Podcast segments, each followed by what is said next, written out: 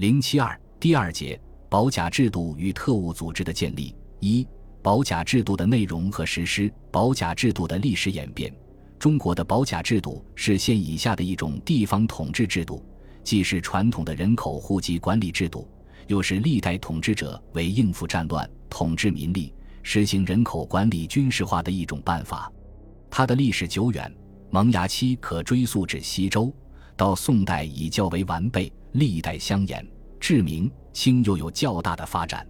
清王朝被推翻后，保甲制度曾经松弛。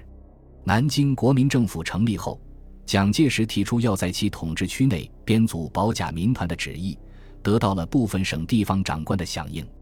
至三十年代，在全国推行了保甲运动。成为国民政府辖区内占主导地位的人口管理制度。一九二八年五月二十三日，当国民政府二次北伐期间，蒋介石以总司令名义从徐州给内政部长薛笃弼发出急电，指出应在江苏、浙江、安徽三省速即筹备清查户口、清账土地、编练民团、订立保甲、修筑马路等，认为今日各地警察腐败已极，欲求整顿。非经长时间之教练不可，故为今之计，莫若兴保甲，办团练。此法虽古，可行于今，且甚易兴办而能确实也。同时，蒋介石也分别电促浙江代理省主席蒋伯成、安徽代理省主席孙启，需编练民团与订立保甲，意为当今急务，尤需限期成立。随后，两省分别复电表示积极进行。浙江省政府复电称，关于编练民团及订立保甲法一案，亦已积极筹备。本省街村制及施行秩序皆经议决公布。县政通令限期将街村旅林长副一律选出，令使责成编练保卫团及实施保甲连坐办法，并以拟具街村保卫团条例及旅林连坐法草案，提出委员会讨论，一四议决，即行颁布施行。此后。因各地派系斗争、内战不断等原因，地方机构未能及时整顿，保甲制度也在一些地方施行，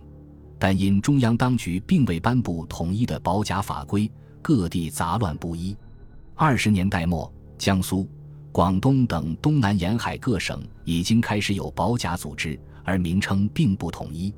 如江苏以五至十家为一甲，三十至五十家为一保。又如广西有村甲制，云南有团甲制，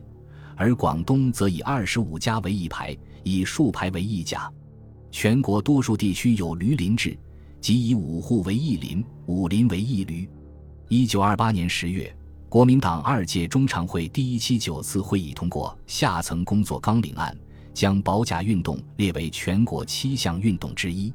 南京政府也称要遵照孙中山的遗训。拟定地方自治法规作为训政时期的重要任务。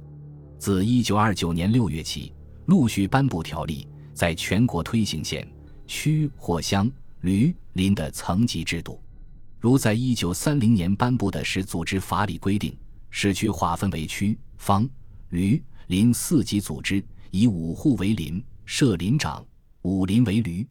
设旅长；二十旅为方，设方长；十方为区。设区长，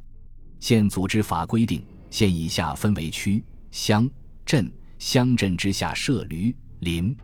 但这些规定均没有得到顺利推行，而很快被保甲制度所取代。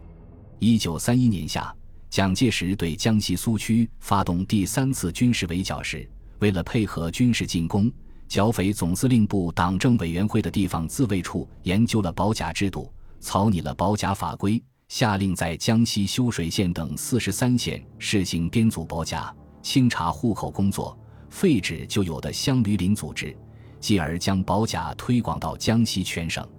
一九三二年六月，蒋介石调动大军发动第四次围剿时，将在江西试行的保甲法规加以修订，于八月在豫、鄂、皖三省接近苏区的地区颁布施行保甲训令。即剿匪区内各县编查户口条例，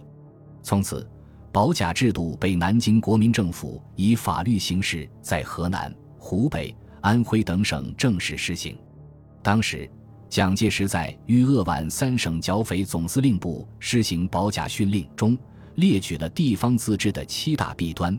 极力鼓吹推行保甲的必要性。他称，未经训练的农民仍守旧习，缺乏自治能力。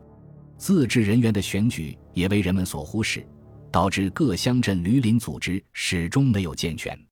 农村百业凋零，无实力同时举办自治与自卫，而土猎却借团防之名培植武装，大肆搜括。自治法规繁琐，无法执行。此外，中国农村家族制度本来极为发达，如要安定地方，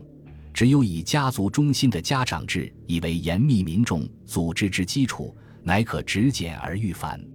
因此，挽救之道在于办保甲，先谋自卫之完成，再做自治之推进。一九三四年。国民党中正会第四三二次会议议决，由行政院通令各省市切实办理地方保甲。